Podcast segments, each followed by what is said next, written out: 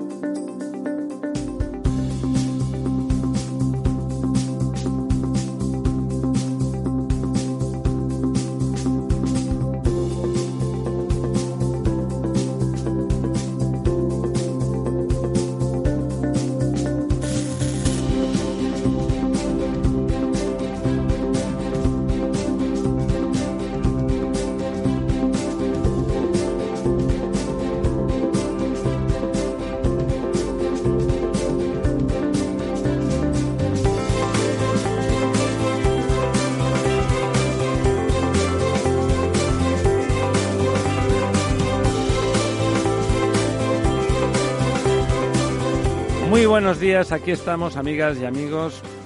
Este día ya de verdad otoñal en Madrid, los del Mediterráneo. Tenemos un poco de rasca, los gatos y los castizos, eso menos. Veo, aunque, aunque nuestros dos invitados, hoy tenemos dos invitados, ambos dos andaluces, aunque uno ya madrileño de adopción eh, y, el otro, y el otro solo a ratos, como por ejemplo hoy, y son ellos los que vienen son ellos los que vienen más castizos y más echados para adelante con la camisa con la camisa a pecho descubierto. Eh, don José Manuel Díaz Vicedo, ¿qué tal? Bien. ¿Cómo estamos? Gracias por invitarme. Don Andrés Guerra. Hola, muy buenas, ¿qué tal? Eh, ambos dos son ingenieros. Eh, José Manuel es ingeniero agrónomo y con él comentaremos, comentaremos entre todos. Por supuesto, nos acompaña también don Diego Jalón, como no podía ser de otra manera. Y comentaremos hoy, eh, al margen de las cosas habituales, pues con al hilo de, la presencia de don José Manuel, el, la presencia, la necesidad, los problemas del agua en la agricultura. Y Andrés, Andrés Guerra, ingeniero de caminos, eh, responsable técnico en, en AEAS, la Asociación Española de Agua y Saneamiento. Vamos a comentar el estudio que la semana pasada les apuntamos, que se había presentado, eh, sobre un, el análisis de las necesidades de inversión en renovación de las infraestructuras del ciclo urbano del agua, de esas cosas que don Diego y yo siempre estamos reclamando que hay que hacer y que eh, se ha hecho un estudio muy sistemático, eh, realmente interesante y que Andrés eh, nos comentará. Dicho lo cual, vamos a evitar, como tenemos hoy mucho tema, vamos a evitar los comentarios políticos y, no políticos que devendrían del, del, debate del debate de este lunes de los cinco eh, toreros, pero que más que toreros, don Diego eran novilleros, parecían, sí, ¿verdad? No, yo solamente, Ramiro, y a lo mejor nos serviría para empezar a hablar de agua, eh, comentar que eh, solamente se pronunció dos veces en el debate la palabra agua. Una de ellas, Santiago Ascal, para decir que hacía falta más agua en España, lo cual parece Habrá bastante que San evidente. Pedro, a ver si se deja y caer. otra de ellas, eh, Pablo Casado, que habló de un pacto nacional del agua. Eh, solo lo dijo una vez, nadie respondió, nadie habló más Sí, de no, eso no. Y, y no se volvió a hablar de agua Sí, sí. eh, más durante casi tres horas de debate político. ¿no? O sea es que interesante que en un país donde el, el cambio climático vamos a tener eh, la COP25 en Madrid en breve. Es interesante, yo me alegré de que, bueno, no me alegré porque los motivos por los que llegaba a Madrid la COP son una cierta desgracia ajena, eh, pero me parece interesante para que se ponga en la agenda de una vez. En un país como España, que el agua no esté en la agenda o esté muy lateralmente en la agenda, realmente es un sinsentido que no, que sin ser, sin tomar parte ni partido, habla mal, habla mal de nuestros políticos y de la gobernanza en, en nuestro país. Si quiere, brevemente, ¿cómo están los pantanos? Pues mira, esta semana, en, igual que la semana anterior, han subido un poquito. Eh, estamos saliendo de esa curva de 2017 que comentamos siempre, en la que por estas fechas seguía bajando el, nivel de agua embalsada. ¿Ha vuelto a subir esta está semana? empezando a subir, ha vuelto a subir un 0,19, pero ya es una subida. Como antes bajábamos el 2% todas las semanas, subir un 0,19 y, bueno, mm, eh, hemos tenido un mes de octubre que no ha sido todo lo, no ha caído todo el agua que normalmente cae en un mes de octubre que es el mes más lluvioso por, por históricamente sí, por antonomasia. eh, en, España. Pero bueno 107 eh, hectómetros cúbicos más eh, que, es poquito pero que como te vuelvo a decir ya nos va separando de esa tendencia del, del, año del año fatídico que fue malo de 2017, el último año malo pero que los ha habido también peores. Estamos todavía de todas formas muy lejos a 12 puntos de la media de, de los de los últimos 10 años. Una media que incluyen varios años muy secos, o sea que ya es una media a la baja. ¿eh? Efectivamente, y nada, pues eh, lo que te decía, mm, cierta esperanza de que la situación vaya revirtiéndose, de que sigan, empiezan a, parece que empiezan a entrar borrascas y que empieza a, llover de forma más eh, periódica, habitual, etcétera, y, a ver si de aquí a, final de año pues podemos decir que la situación va mejorando, pero de momento el agua, es decir, un 40% de agua embalsada no es para, para estar muy contento. No, es para echar cohetes precisamente, ni para, ni para regar más allá de la cuenta. Me sonreía porque estaba recordando eh, el análisis que hacía el, mismo lunes del debate. Y claro, cada uno, la forma de emplear el lenguaje y la forma de manifestar verbalmente las cosas, más allá de la cosa en sí, con la que uno puede estar de acuerdo, manifiesta mucho el perfil político y antropológico de las personas, ¿no? Abascal decía que quería más agua, cosa en la que estamos todos de acuerdo, pero lo decía como como inquisitivamente, o sea, que hay, o sea, pues, hace falta más agua, con los ojos muy abiertos, ¿no? ¿Estamos de acuerdo? Sí, estamos de acuerdo. Eh, casado, bueno, pues mucho más reflexivo en sus maneras y tal.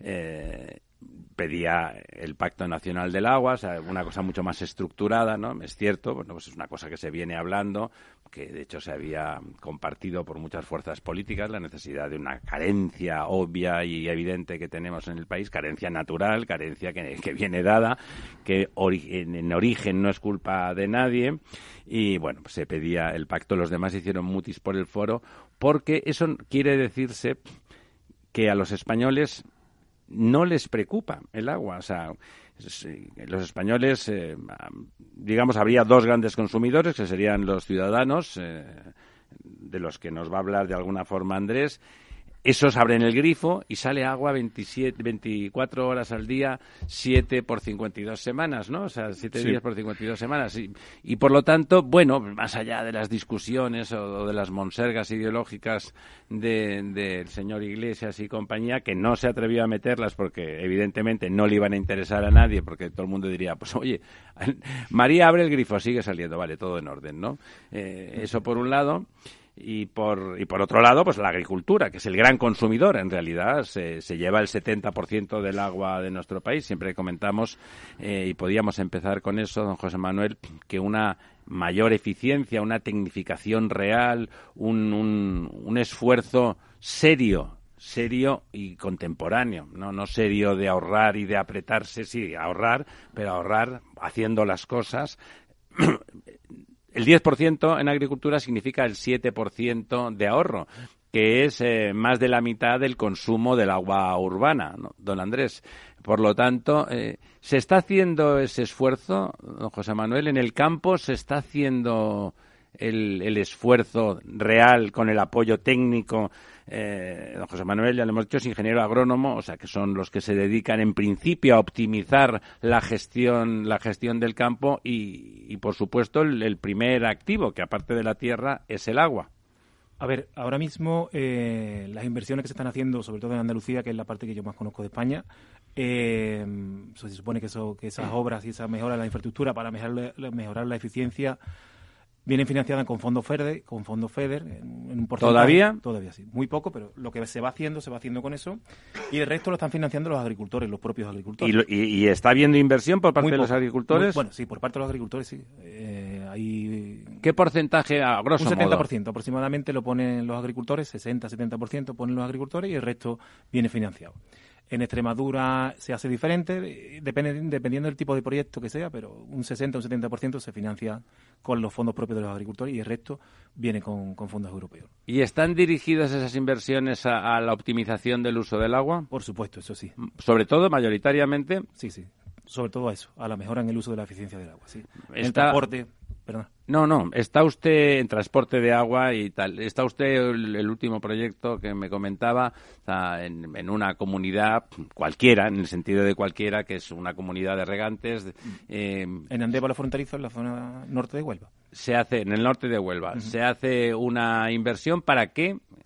Pues se toma agua de un pantano, Claro, por lo tanto, a usted con los, datos de los pantanos que los damos todos los miércoles, para que la gente sea consciente de golpe, pues, no pasa nada, no. Tenemos los pantanos al 40%, al 40%. En Johannesburgo, eh, perdón, en Ciudad del Cabo, con el 20% saltaron las alarmas y al final tuvieron restricciones muy serias, como, como sabemos todos, con el 20%. Aquí, en la cuenca del Segura, el 20% no pasa del 30%, vamos, desde, no se acuerda desde tiempo inmemorial nadie que pasara del 30%, ¿no? Casi ya no genera alarma, ¿no?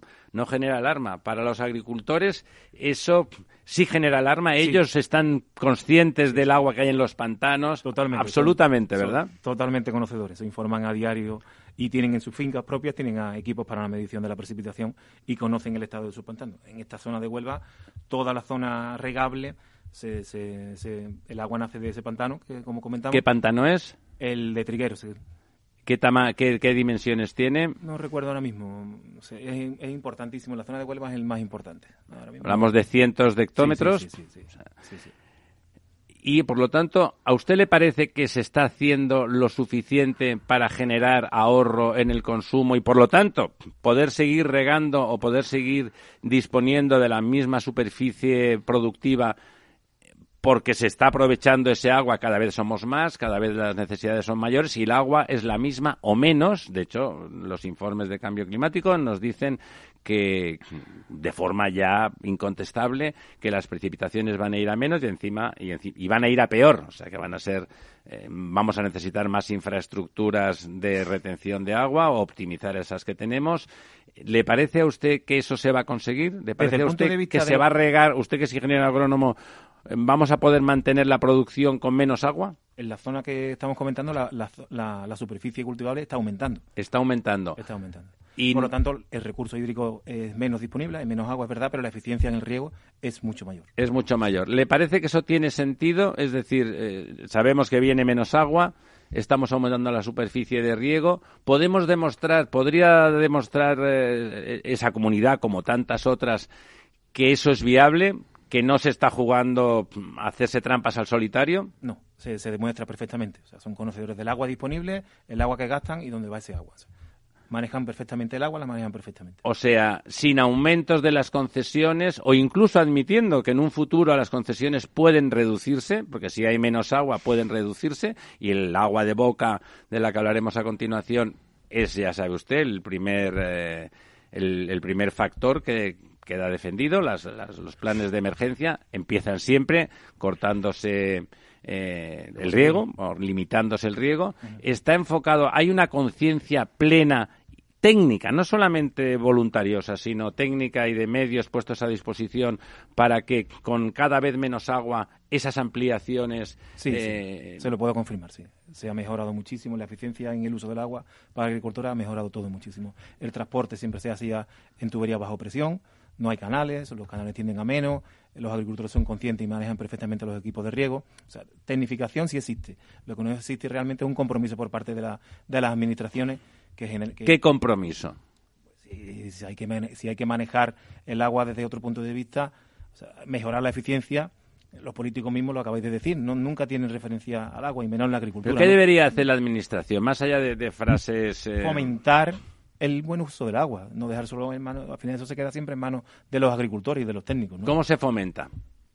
Hubo un desarrollo importante en los regadíos en los años 2000, del 2000 hasta el 2012, donde había una parte que, se, que, que, que, que las comunidades autónomas, a través de los fondos FEDER o el Estado, financiaba esos proyectos. Se llevan a financiar hasta el 80 y el 90% de, la, de las obras. Ahora mismo no hay nada. Después de la crisis no hay nada. Me habla de, de, apoyo económico a ese tipo de obras. ¿Qué tipo de ahorros se consiguen con esas, con esas eh, eh, proyectos de eficiencia? A ver, eh, hay un cambio en los cultivos. antes se cultivaba otro tipo de, de, cultivo. O sea, hay cambios de cultivos para que sean cultivos que sean menos ávidos de, de agua. Mm, no exactamente es así. Eh, son cultivos que con el agua y el conocimiento que se tiene, el conocimiento técnico que se tiene, se aplica exactamente el agua que quieren, el agua que requiere la planta. O sea, no hay, no hay un exceso de, de, aplicación del agua. Ajá. O sea, se sabe perfectamente. A cada planta se lleva las gotas que le tocan. Se mide la humedad relativa, se mide la humedad del suelo, se mide la temperatura, o sea, todo. está todo tecnificado. Eh, ya no es la agricultura de antes que se regaba todo a pie o por sistemas de riego por aspersión, que son, son los que menos eficientes son y los que más agua gastan. Y tiene más evapotranspiración y todo. Entonces, hay un nivel de tecnificación importantísimo en la zona de, Huelva, de Almería. Los agricultores son auténticos expertos en, el manejo. Claro, pero ahí la, ha comentado usted las dos provincias justamente donde los cultivos muchas veces son hidropónicos, donde están bajo cubierta muchísimas veces, es una agricultura de alto valor añadido que por lo tanto han entendido que ahí es donde eh, donde el agua tiene un valor muy importante se aplica muy poca agua, pero el producto obtenido tiene un valor añadido más importante. Y por lo tanto, esas instalaciones que son caras, son, están se pueden. Es una industria para entendernos. En la industria no se cuestiona, el agua de la industria tiene que tener la calidad exacta que tiene que tener y además se le obliga que sería la, última pregunta, al industrial se le obliga a devolver el agua al cauce en condiciones. ¿eh? Digamos, él se hace cargo de, o debe, ¿eh? o debe hacerse cargo de la depuración singular. En el caso de la agricultura, claro, el, el agua va al, terreno y por lo tanto vuelve por medios naturales, es muy difícil de recuperar y todo ese exceso a veces de nitratos y, y de... Bueno, eso ya también cada vez va menos. Sí. La aplicación de, lo, de, lo, de, lo, de los abonos está totalmente medida y controlada en los sistemas de riego. O sea, ya se sabe que cada planta tiene una necesidad de, unos nutrientes y se aplican de una forma muy eficiente y cada planta toma lo que realmente necesita. Y por lo tanto no se va tanto con el agua sobrante o con el agua que percola. se ha mejorado todo muchísimo. La precolación, la pérdida de agua por escorrentía, eso ha mejorado. ¿Le parece, es homogénea ese desarrollo técnico en España o es muy diferente por regiones o por provincias incluso? Eh, en Andalucía está generalizado. En las zonas de producción de cultivos más industriales, como, hemos nombrado antes, es generalizado. Después Andalucía tiene otras zonas que son, son cultivos de son cultivos tradicionales que se riega por aspersión. Más Sevilla, por ejemplo. Sevilla, Córdoba. Eh, hay cultivos más industriales como maíz, algodón, ya se cultiva cada vez menos. Esos cultivos sí sí demandan una cantidad importante de agua. Lo que tiende la agricultura es a cultivos que se controlen perfectamente cada, ¿Le parece, ¿Le parece que los agricultores están, están mentalizados de que tienen que pensar en cambiar eh, de cultivos en algunos casos e ir a cultivos con más valor añadido porque el agua es un producto que ya es un que es un input y que por lo tanto es algo que habrá que pagar porque hay una competencia alta empezando por las personas. Los agricultores son los más interesados en ahorrar agua porque la pagan. O sea, los agricultores para su eh, para optimizar su rendimiento en los cultivos, cada metro cúbico de agua que gastan lo pagan. Y es energía eléctrica, es agua, es abono, o sea, que va todo relacionado, ¿no? Todo se paga. Y cuanto menos agua gasten, menos pagan, más rendimiento tienen, ¿vale? Andrés, eh, bueno. El agua más importante de la que se habla, la que tiene un carácter más político, porque curiosamente de ese 70% de agua para la agricultura eh, se habla, es de la que menos se habla, ¿eh? es de la que menos se habla. Eh, tampoco se pone dinero para que mejore la cosa, pero no es un objeto político, ¿no? El objeto político cuando hablamos de agua siempre es el agua en las ciudades, a pesar de que es el 12%. Es un agua muy importante porque ya sabéis que huelgas de hambre se pueden hacer las que se quieran, pero de de agua a los tres días, eh, pasas a mejor vida o a peor, vete a saber. Nadie ha vuelto para contárnoslo. Eh, y después de esta crisis eh, ha habido, bueno, una desinversión descomunal de forma enormemente irresponsable porque bueno pues eso afecta a los 47 millones de españoles el agua de boca el agua y el saneamiento ambas dos cosas eh, quizá si el agua y las instalaciones del agua son importantes, el saneamiento sería el índice que de verdad nos dice, el saneamiento y la depuración, que nos dice la calidad de, del sistema, ¿no? Del sistema, ¿verdad? Porque es lo que, lo que después devolvemos y, como también es lo que menos crisis política provoca, porque si como vaya cortes en una ciudad, a continuación eso inmediatamente se transforma en problemas. En cambio, los problemas de depuración, bueno, pasa que estamos pagando 150.000 euros al día de multas por por inútiles, porque habrá que decirlo con, con palabritas claras, porque era crónica de una muerte anunciada. No estamos bien, lo comentabais el otro día en el tema de depuración. ¿Cuál es, eh, explícanos, quién ha hecho ese, ese, ese, estudio que presentabais el otro día y cuáles son los datos fundamentales que deberíamos de tener en cuenta y deberían de tener en cuenta esos políticos que de una forma o de otra van a gobernar nuestro país en los próximos cuatro años.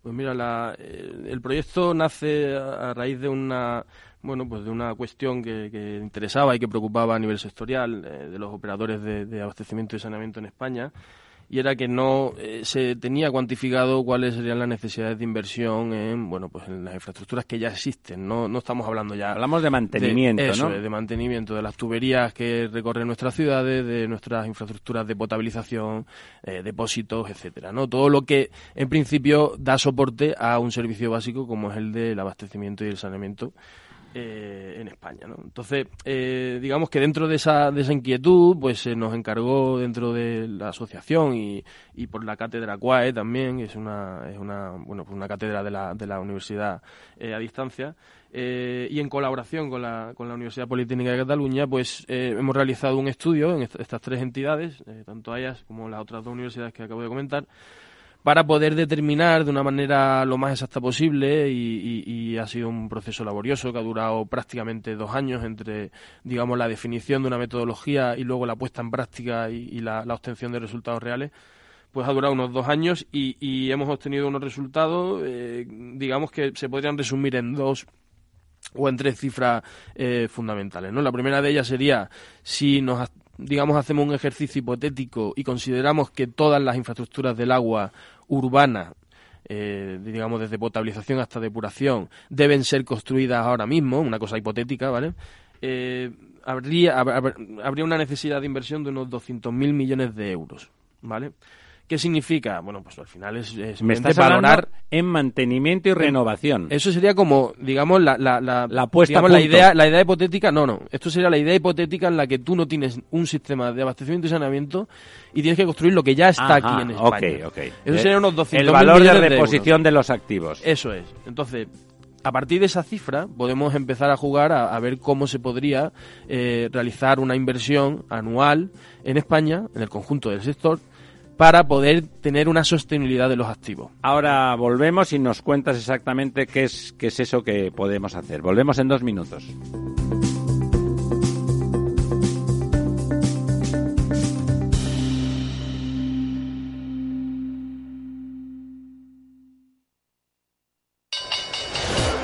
Cuando el mercado cae, existen dos tipos de inversores, los que tienen un plan y los que no. Entra en xtb.es y descarga nuestra guía para sobrevivir a las caídas en bolsa. Aprende a proteger tus acciones y a sacar provecho de los mercados bajistas. XTB, más que un broker online. El 82% de las cuentas de inversores minoristas pierden dinero en la comercialización con CFDs con este proveedor. Debe considerar si comprende el funcionamiento de los CFDs y si puede permitirse asumir un riesgo elevado de perder su dinero.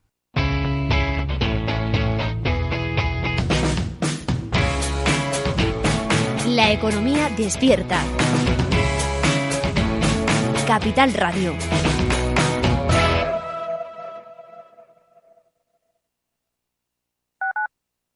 Capital Radio Madrid 105.7 Gráficas Naciones. Más de 50 años de experiencia en el sector de las artes gráficas. Apostamos por la última tecnología tanto en impresión offset como en digital y gran formato. Realizamos todo tipo de impresión. Tarjetas de visita, folletos, libros, vinilos, decoración y montaje de stands. Más información en el 91 629 2145 o en gráficasnaciones.es. ¿Un fondo de pensiones o renta variable? Todos los días en Mercado Abierto, las claves para su inversión con los mejores expertos. A las 6 menos cuarto de la tarde en Capital Radio. A través del teléfono 91 283 33 33 o por correo electrónico en la dirección oyentes arroba capitalradio.es. Capital Radio le acerca a los mejores analistas.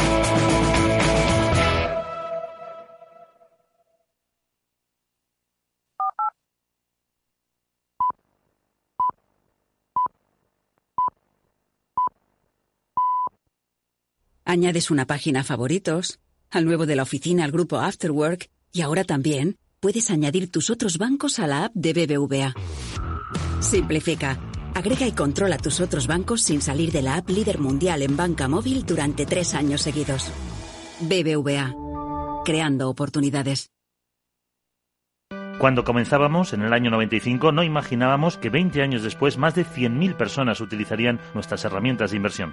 En cada nuevo reto que emprendemos ponemos lo mejor de nosotros mismos. En VisualChart queremos avanzar y por eso hemos lanzado nuestra propia agencia de valores, Esfera Capital. Esfera Capital, un broker de inversores para inversores. Si quiere conocer nuestro trabajo, visítenos en esferacapital.es. El Estado Ciudad, con Ramiro Aurín y Diego Jalón en Capital Radio.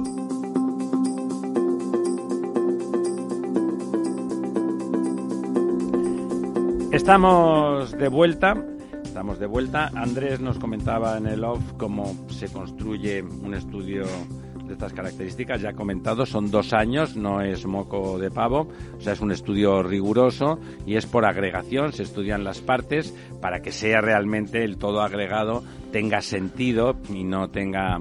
eh, y ese dato general que el, el monto, por decirlo de una forma resumida, ¿cuál sería una cantidad razonable para el sistema de, de inversión en mantenimiento y renovación anual? A nivel anual estaríamos hablando de entre unos 2.000 y 4.000 millones de euros en todo el sistema en España. ¿Y cuánto se está gastando en la práctica? Muy poco, muy poco. Llegaría a un 20, un 30% como mucho. En renovación de infraestructuras. Siempre estamos hablando de renovación. O sea, quiere decirse que en lugar de, de 2 a 4 estamos gastando sobre 500 millones al año. Ah, por ahí, sí. O sea, que es realmente... De todas formas, eh, y perdona que te Sí. interrumpa, eh, eh, el problema eh, en este caso para obtener cifras reales sobre inversión es que son volátiles, es decir, hay veces que los ayuntamientos o los sistemas de abastecimiento y saneamiento tienen capacidad de invertir, pero otros años no. Y el problema es que la gestión del agua en España es, eh, por la ley de base de régimen local, es municipal. Por tanto, hay 8.000 municipios, habría que obtener 8.000 informantes, que es muy complicado obtenerlo. ¿no? Entonces, aquí, en este caso... O eh, desinformantes. en- en- entendemos, entendemos que estaríamos cercanos a un 20-30% de las necesidades reales que, que- que se deberían tener. ¿no? Y en disfunciones, en ese trabajo, bueno, dos años dan para bastante, ¿verdad? Eh, las disfunciones detectadas más importantes por esa desinversión, porque es una desinversión lo que se ha producido, por lo tanto una descapitalización del sistema de facto. ¿Y dónde están las, las mayores disfunciones y los mayores riesgos asociados a esa desinversión hasta la fecha? Eh, Una de las, eh, digamos, sorpresas, aunque había gente también que ya obviamente lo, lo suponía, ¿no? Pero una de las grandes sorpresas en este estudio es que gran parte de las infraestructuras y del valor eh, patrimonial que tenemos están en las redes y muy concretamente en las redes de saneamiento. Y tienen un grave problema porque es probablemente eh, la parte del ciclo inter- integral del agua urbana que menos eh, enfoque tiene, digamos, de renovación, ¿no? La red de saneamiento en general la gestionan los ayuntamientos, pueden tener empresas que hacen limpieza, pero no existe en España de manera sistemática, en ningún caso, eh, empresas que, digamos, o, o ayuntamientos que impongan o que implementen eh, O sea, estrategias de renovación. en Igual que, igual que en abastecimiento, pues hay una cierta presencia del sector privado y de la tecnología y por lo tanto del, del know-how eh, y que el Estado, me estás diciendo, es mucho mejor en el caso del abastecimiento y, bueno, de hecho, las multas que tenemos eh, corresponden a que nuestros sistemas de depuración son deficientes, estamos por debajo, por ejemplo, de Portugal, ya no de las grandes de los grandes países. En saneamiento y depuración tenemos carencias graves.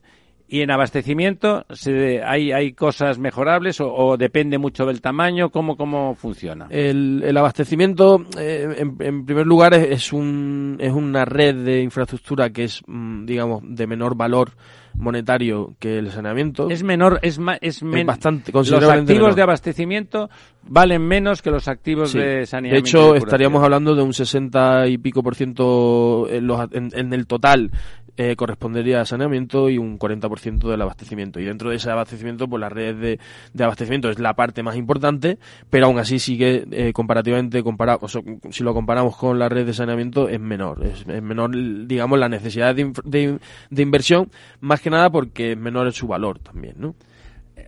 Aquí es muy importante, sobre todo las unidades de obra que se tienen en cuenta los diámetros, es decir, las redes de saneamiento funcionan en régimen de lámina libre y los diámetros son mayores, por lo tanto las obras para instalarlos eh, son mayores, incluso las tecnologías para poder hacer, eh, digamos, construcción sin zanja, pues también serían eh, más caras y por tanto estamos hablando de una, de una infraestructura que aparte tiene un problema y es que hay una, digamos, una dejación en relación con los ayuntamientos en la renovación adecuada de estos activos. Están enterrados, ¿no? Están enterrados y es complicado que un alcalde... Y en general de los políticos, yo creo, porque, claro, eso de inaugurar una alcantarilla... Mm, es complicado. como que no luce, no luce mucho tengo, y no... Tengo que romper una lanza sobre... No, gana mucho. En relación con algunos operadores que yo creo que sí que han conseguido, eh, por lo menos, eh, convencer a sus autoridades y en ese sentido hay alcaldes, diría por ejemplo Sevilla, que antes de las elecciones va a inaugurar un tanque de tormentas, que al final sigue siendo una obra de saneamiento.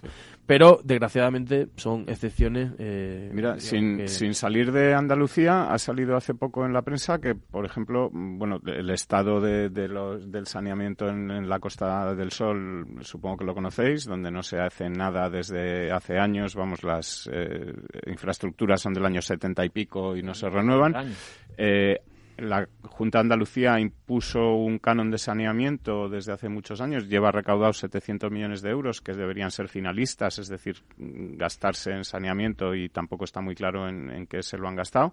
Y seguimos teniendo ciudades turísticas como Nerja, por ejemplo, que tiene una depuradora que, y, que no se pone en marcha, ¿no? Que, que, todo esto, en fin, es... Eh, ¿Por, por autonomías o por regiones hay, hay alguna diferencia? Eh, bueno, en principio, eh, daros cuenta que el, estudio está enmarcado no en la necesidad de, digamos, de infraestructura nueva, ¿vale? que también son muy importantes y de hecho están contabilizadas y ahí... de mantenimiento y, pues, efectivamente, en, el mantenimiento y la, y la renovación de lo existente. Eh, obviamente está muy relacionado con la población, es decir, las comunidades autónomas con mayor población y por tanto con mayores núcleos urbanos, pues pues tiene más necesidades de renovación porque tiene más activo.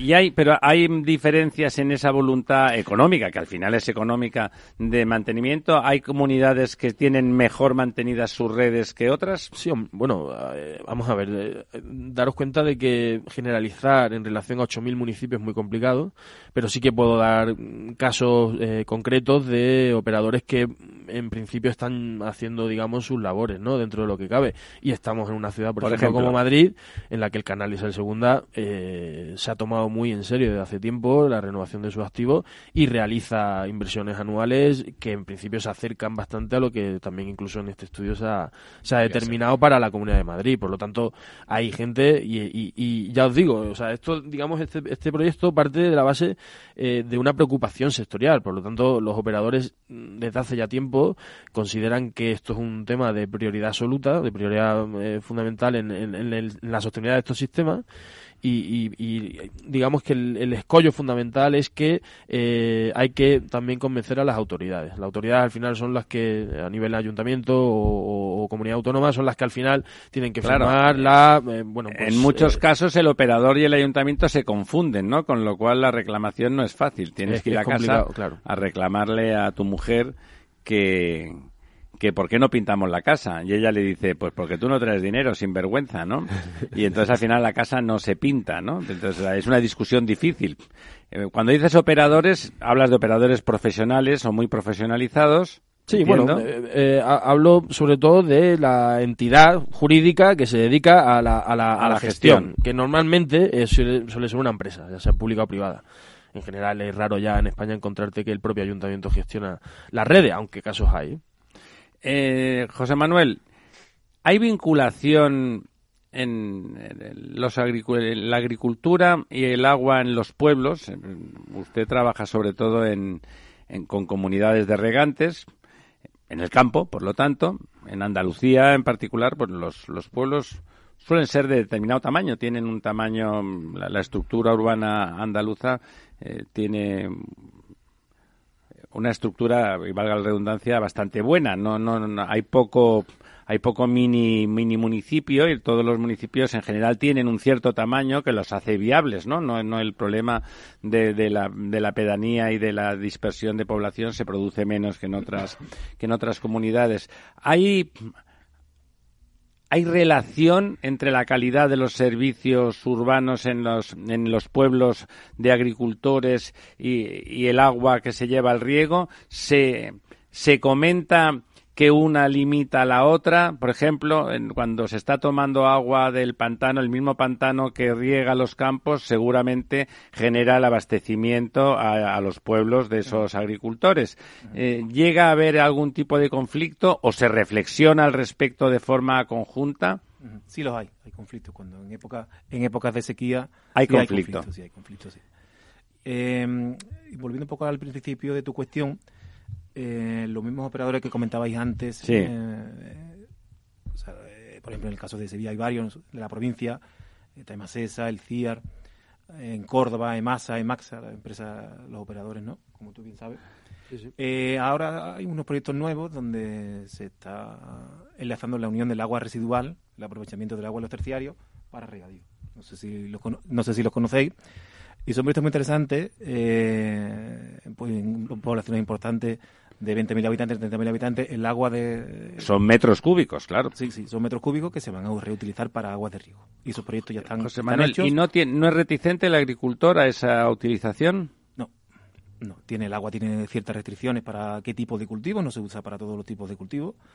Pero al revés, está contento porque al final lo que tienen es una concesión más. En el caso de creo que ha sido la Confederación Hidrográfica, creo que ha puesto a disposición del agricultor 20 hectómetros cúbicos más para, para el uso de ese tipo de ¿Y, ¿Y entiende que a lo mejor a veces hay que cambiar una concesión por otra? Sí, lo entiende.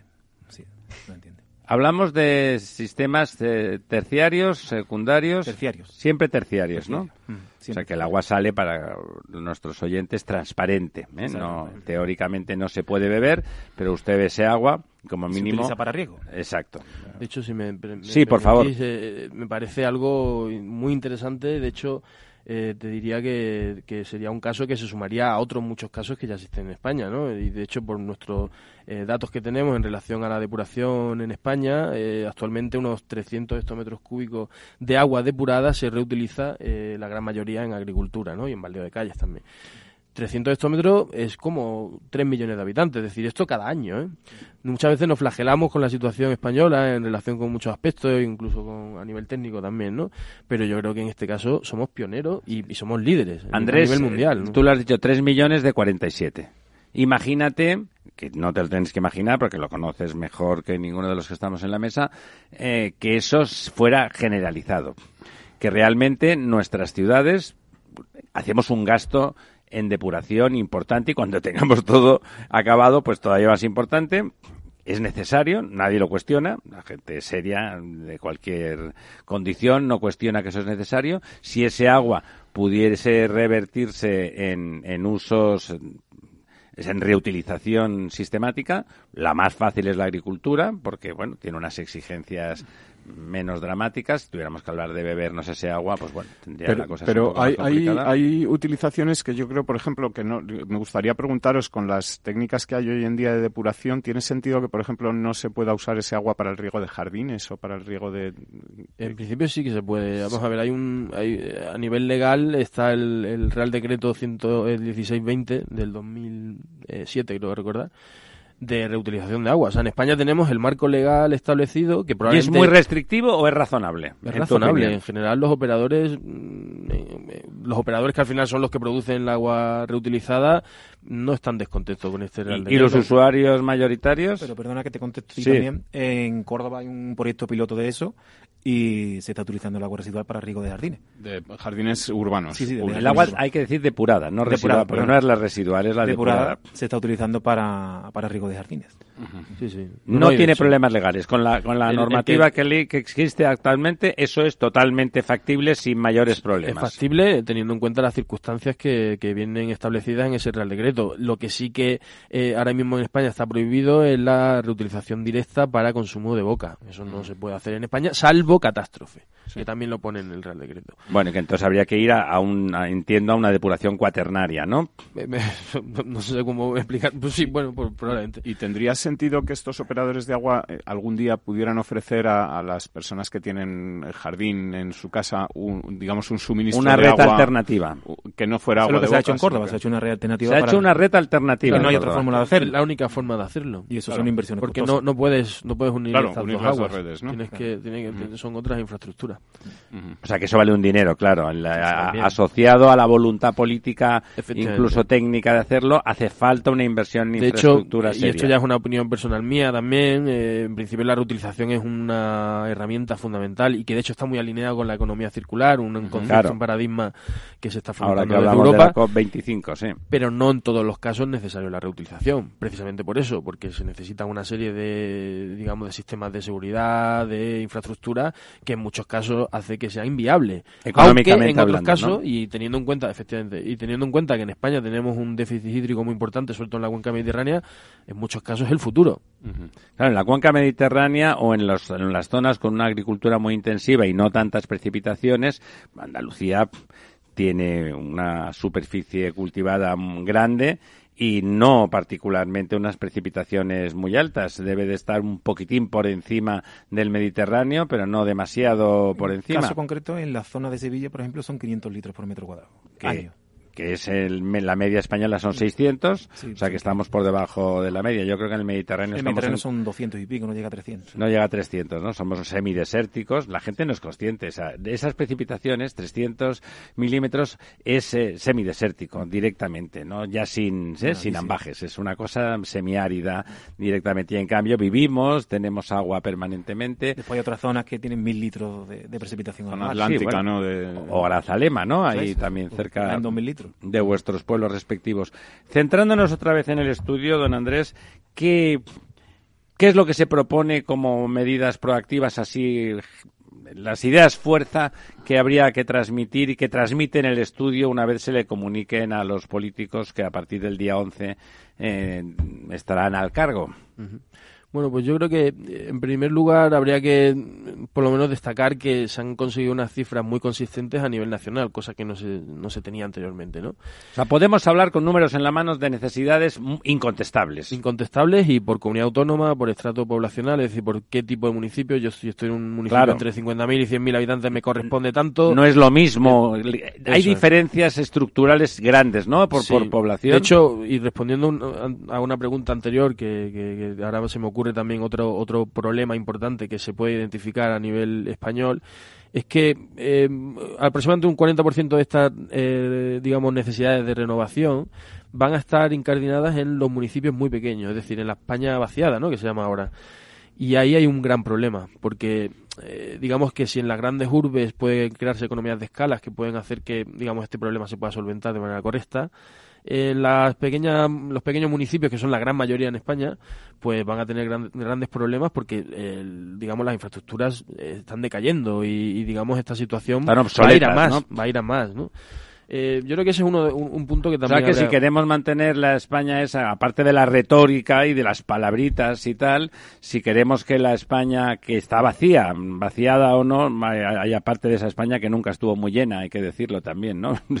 Pero bueno, esa España mm, vacía, si queremos que no se vacíe del todo, a lo mejor hay que apoyar en cosas como esa, que realmente no tienen economía de escala, que realmente son las infraestructuras más obsoletas, a lo mejor hay que, desde los presupuestos del Estado, o por lo mínimo de su comunidad autónoma, aportar la renovación desde fuera, ¿no? Ex Eso máquina, ¿no?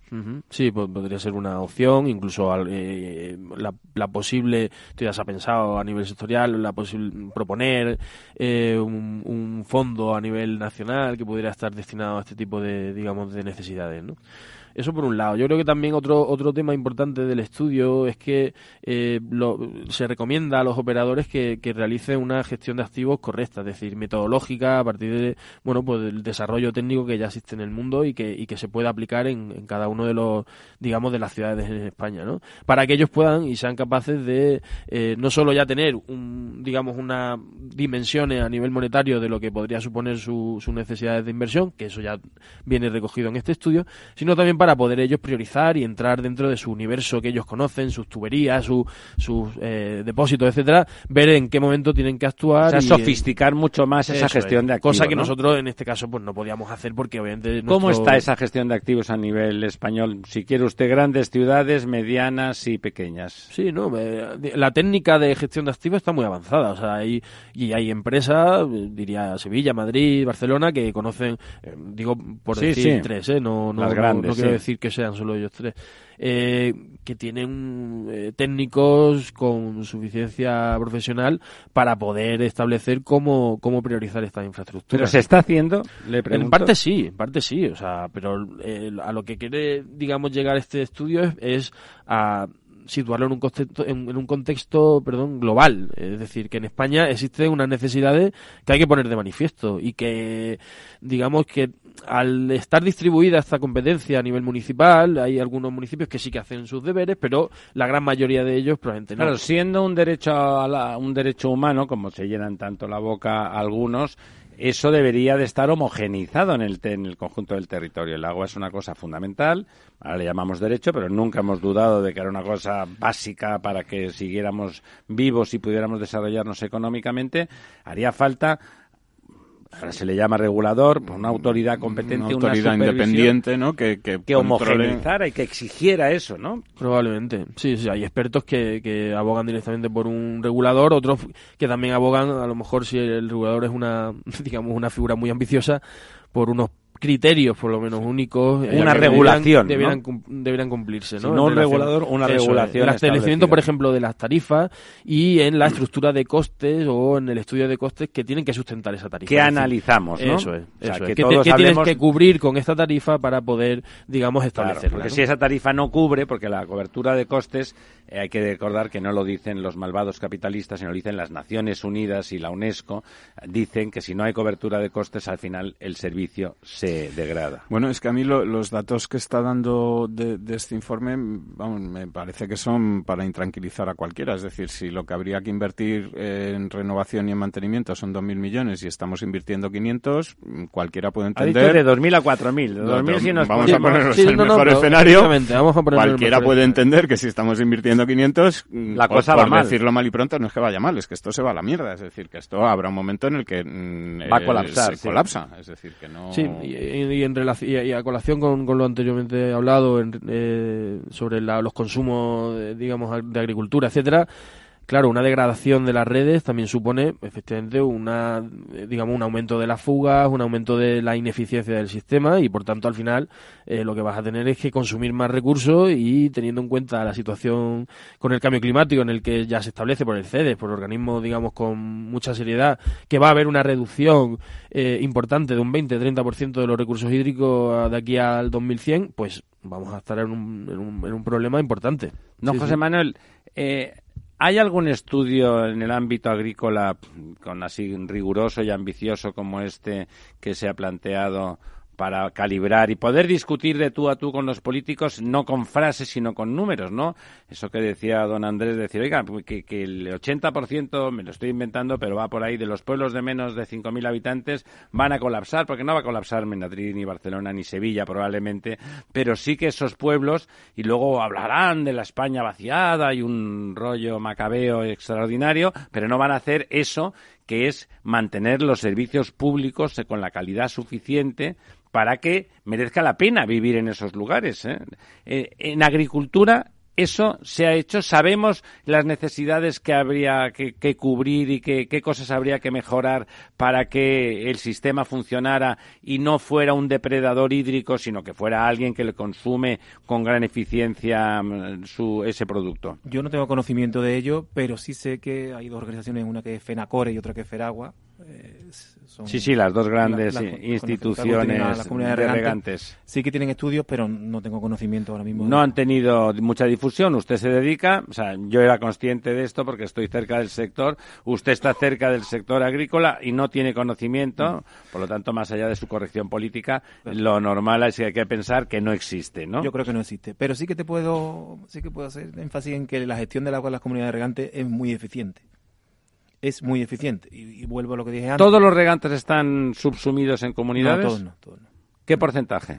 Eh, de los que... Orden de magnitud. 50%. O sea, son muchos los que no están. Sí, los que no están son los más ineficientes. Claro, son los que tienen cultivos que tienen menos valor añadido, son superficies más grandes, es otro tipo de agricultura. Son más latifundistas, son, Eso es, son más latifundistas, superficies grandes. o sea, son más detentadores de territorio y, menos tecnificados. Y menos eficientes, evidentemente. O sea, hay una agricultura de, de- de propietario de- del, del territorio y del suelo agrícola en España que justamente es la que menos se está preocupando de tal. Cierto. ¿Ahí le parece a usted que habría que aplicar algún tipo de presión? No digo expropiación, que yo no soy partidario, aquí no somos ninguno, pero algún tipo de presión para que eso mejorara, porque si estamos exigiendo que... Sí, la, la- la propia administración lo hace a través de las comunidades regantes que dotan de menos de menos agua para, para ese tipo de cultivos. Ya. O sea, que eso se Directamente. se mide y se modula. Bueno, se nos está acabando Oye, el tiempo. Ramiro, Perdón, sí, simplemente por por, terminar y por añadir Sí. a todo esto que estamos diciendo, el Comité Nacional de Grandes Presas ha explicado la semana pasada que hacen falta 50 nuevas presas para por lo menos... eh, Pero eh, eso no es pecado, no van a excomulgar a, a- Eso- a la Asociación de Grandes Primero tenemos Presas. que tener yo, tenemos que tener un gobierno que que quiera hacerlo. Que Usted, don, don José Manuel, también está de acuerdo con lo de las presas, Sí, sí, sí. Que, sin entrar en la- el la- número. La que hemos comentado antes de, de, del Andévalo, eso lleva para hacerse casi 10 años ya. Se ha adjudicado una empresa, eso lo gestionaba Aquaes, y ahora ya no lo tiene esa empresa, ahora se está licitando otra vez, y ahí va. Don Está al Andrés, 20%. aunque no tiene que ver con el estudio, ¿le parece que para garantizar el agua de abastecimiento eh, sería necesario alguna infraestructura adicional? En España yo creo que se cubre al 100% el abastecimiento. El abastecimiento. Bueno, muchas gracias. eh, nos vamos, nos vamos porque nos echan. Son las 11 y 56 minutos de la mañana. Don Andrés, don José Manuel, muchísimas gracias por su presencia. Esperamos que vuelvan ustedes y a contarnos más cosas. Y en particular, don Andrés, a desarrollar con detalle cuando haya la presentación formal del, del estudio, con mucho detalle, ciudad por ciudad. Programa patrocinado por Suez Advanced Solutions, líder en soluciones integrales en gestión del agua y la energía. Ya no estamos en la era de la información, estamos en la era de la gestión de los datos y de la inteligencia artificial. El tratamiento inteligente de estos datos proporciona un valor enorme a las empresas en sus procesos de negocio. En Piper Lab ayudamos a nuestros clientes a tomar decisiones de negocio basadas en datos. Escúchanos todos los lunes a las 10 y media de la mañana en el espacio de Big Data de Capital, la Bolsa y la Vida. Hola, soy Leopoldo Abadía, autor de La Crisis Ninja. Tengo 86 años, 12 hijos, 50 nietos y una bisnieta. A mi edad, y con tanta gente en casa, siempre he pensado que era imposible conseguir ahorrar. En mi familia, lo único que crecían eran los gastos. Sin embargo, ahorrar quizá es mucho más sencillo de lo que crees. Eso es lo que he descubierto con Finanbest. Por primera vez cualquier persona puede invertir como lo hacen aquellos con grandes patrimonios, teniendo acceso a los mejores productos de inversión y siendo tratado como una persona normal. Entra en finanbest.com y descubre que lo normal es extraordinario. Lo normal es Finanbest. Tu radio en Madrid 105.7, Capital Radio. Memorízalo en tu coche.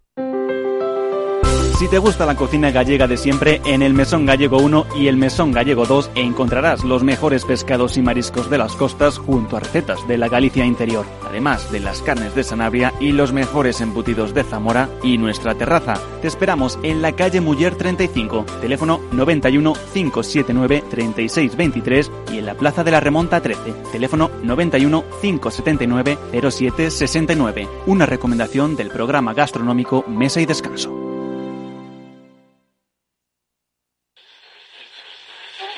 Una tarde cualquiera en Capital Radio con Alberto Iturralde.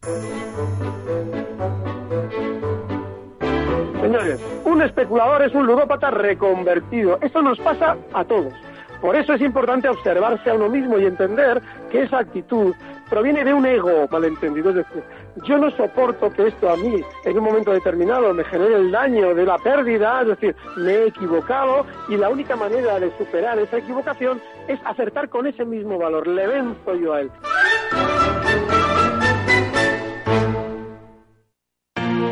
Si eres emprendedor, empresario o autónomo, en negocios de carne y hueso encontrarás todas las claves para hacer crecer tu negocio. Cada miércoles de 1 a 2 de la tarde en Capital Radio, con Mariló Sánchez Fuentes.